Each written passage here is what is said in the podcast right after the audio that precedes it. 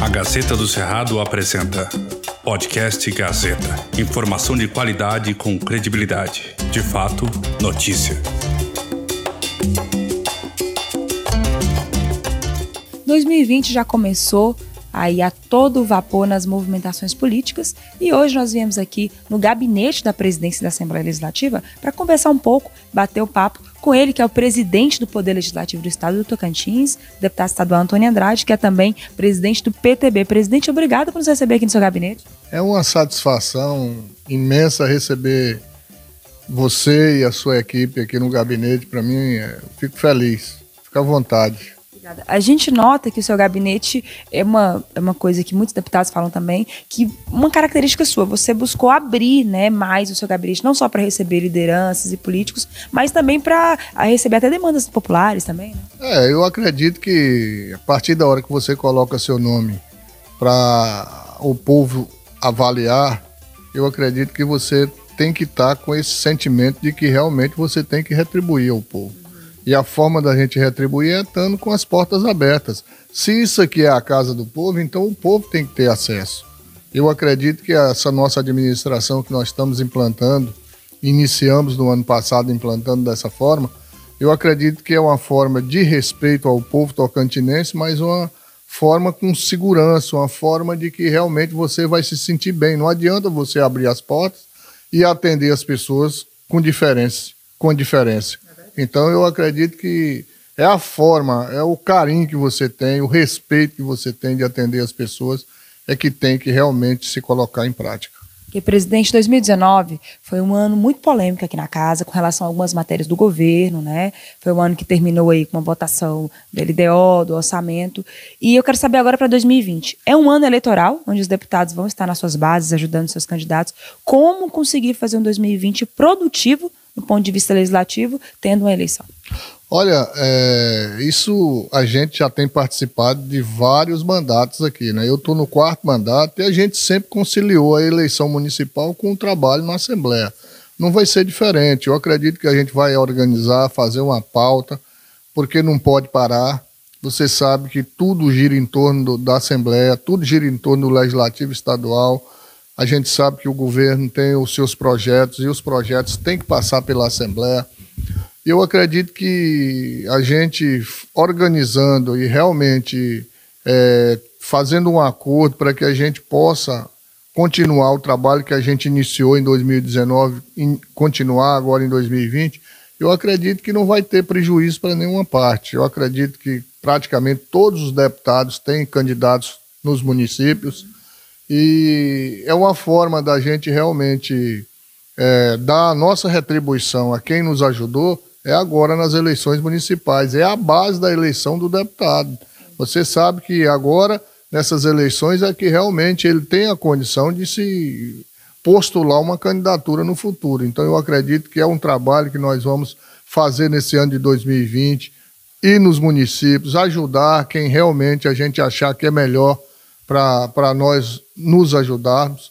E eu acredito que a gente vai conciliar isso aí e o trabalho do legislativo vai continuar sem prejuízo nenhum, porque realmente essa parceria que nós temos com os municípios tem que continuar e vai ser forte e é importante para o Estado. Presidente, é, no, no, ano passado, no balanço do ano, duas falas que você falou me chamaram a atenção. Uma delas é que a sua gestão recuperou a credibilidade do legislativo, e outra é que a sua relação com o governador Mauro Carles, que é uma relação de parceria, é uma relação sem submissão. São duas falas que eu, como jornalista, considero que resumem bem esse ano de 2019 politicamente na sua gestão. Quando eu digo credibilidade do legislativo, é justamente essa parceria que a gente constituiu com os poderes. Uhum nós temos hoje uma boa parceria com o Tribunal de Justiça, com o Tribunal de Contas, com a Defensoria, com o Ministério Público, mas é parceria em benefício do Tocantins. Quando a gente faz uma parceria, é quando a gente quer realmente levar os benefícios para aquelas pequenas cidades, para aquelas pessoas que estão lá no interior precisando do benefício e o benefício passa pelos poderes. Então eu acredito que essa nossa parceria nesse ano de 2019 foi o início de uma grande gestão que nós procuramos fazer. A parceria com o Poder Executivo do nosso Estado, como eu sempre tenho dito, você ouviu eu dizer isso, é uma parceria sem submissão nenhuma, é uma parceria em benefício do povo tocantinense, porque eu, tanto como o governador Mauro Carles, nós estamos procurando fazer uma gestão voltada para os benefícios para o estado do Tocantins. Então, não estamos é, procurando fazer parcerias em benefício próprio, não estamos procurando fazer parcerias pensando nas próximas eleições. Nós estamos sim pensando na organização do estado do Tocantins, como a gente conseguiu fazer, enquadrar o Estado na lei de responsabilidade fiscal. Você sabe que o permitido é 49%, o Estado estava gastando 60% é inviável, o Estado tem que ter poder, tem que ter condições de, de dinheiro para contrapartida.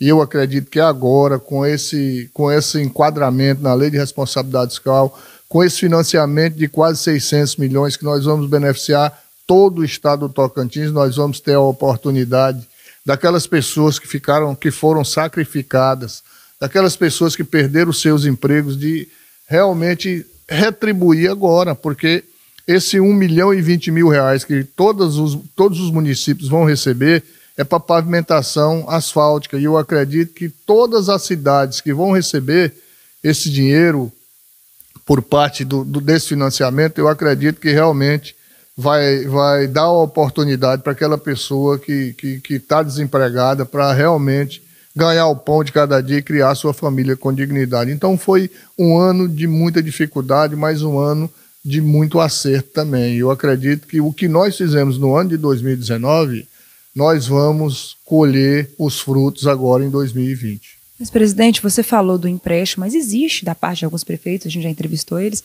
uma frustração por não ter saído ainda. É, foi gerada uma expectativa, aquele dia foi assinado um, um protocolo. Como é que está essa questão? Protocolo de intenções. É o seguinte, o Estado estava desenquadrado. O Estado enquadrou mas não foi reconhecido pelo governo federal.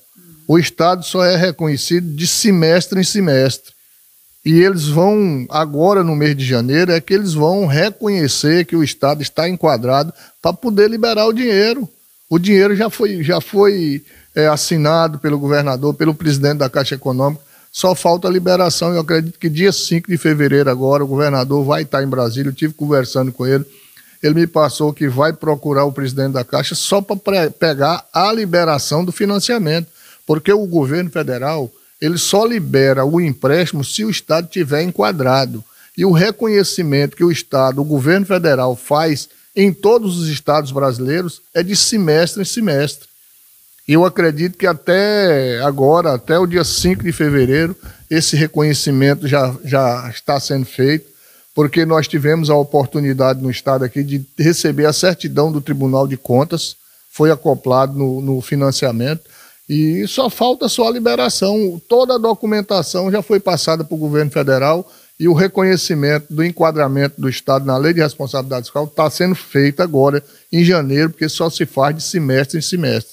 E eu acredito que essa liberação, dia 5 até o dia 10 é, de fevereiro, nós vamos ter essa liberação, porque eu estou é, ansioso para que nós possamos ir lá em Porto Nacional para nós fazermos o lançamento do canteiro de obra da nova construção da ponte em Porto Nacional. Ok, presidente, é, você pegou a Assembleia com uma questão pendente que é sobre o concurso. É um dos concursos mais aguardados do Tocantins. O que, que o senhor tem a dizer para esse ano de 2020, para quem aguarda, para quem já está estudando e está na expectativa? Estamos fazendo um levantamento, você que está me ouvindo aí, nós estamos fazendo um levantamento, mas um levantamento com respeito ao povo tocantinense, com respeito àquelas pessoas que estão se capacitando, que estão estudando para fazer esse concurso.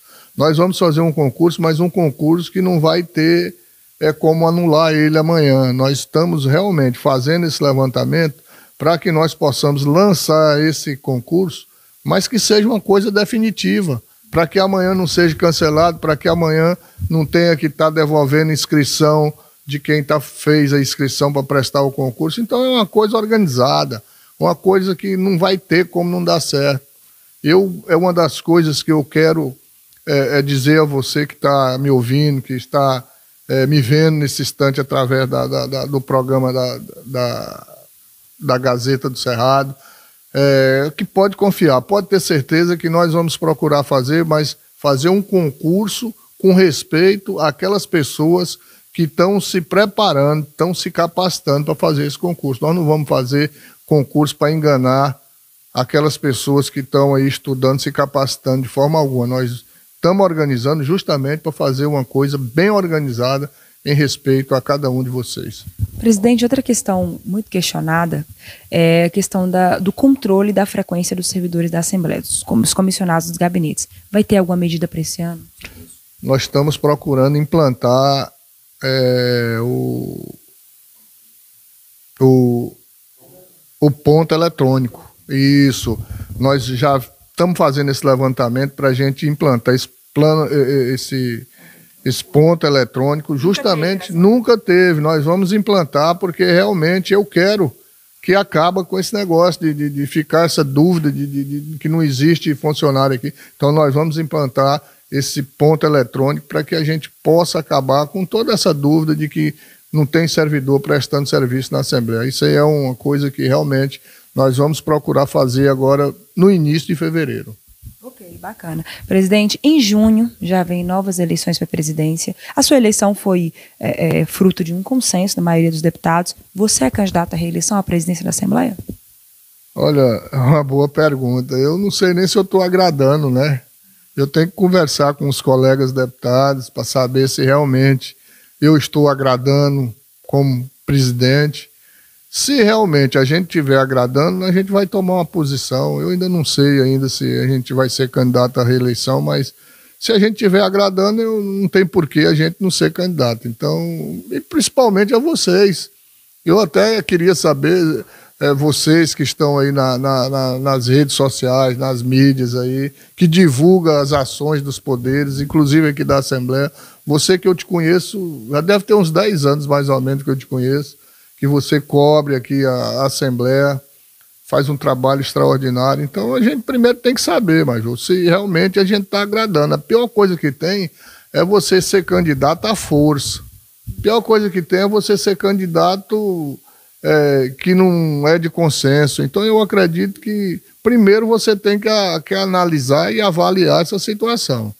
É, rejeição existe na vida pública, mas eu acredito e espero que eu tenha feito aqui um trabalho é, que realmente tem agradado a todos, em especial também a imprensa do nosso estado, que eu quero, na oportunidade aqui da Gazeta do Cerrado, da sua pessoa, Major, agradecer pela contribuição e pela co colaboração que vocês têm dado aqui em cobrir as notícias aqui da casa. É muito importante.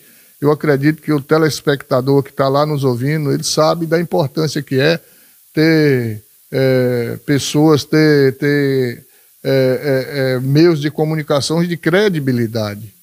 De credibilidade. Então eu acredito que tudo isso aí é um trabalho que a gente vai desenvolver junto, conjuntamente. Eu sou tocantinense, eu acredito que realmente o Estado, o nosso Estado, precisa de pessoas que realmente têm compromisso com o nosso Estado. E eu fico muito orgulhoso de ter sido candidato a presidente da Assembleia, de, de, dentro de três candidatos, eu ter 21 votos.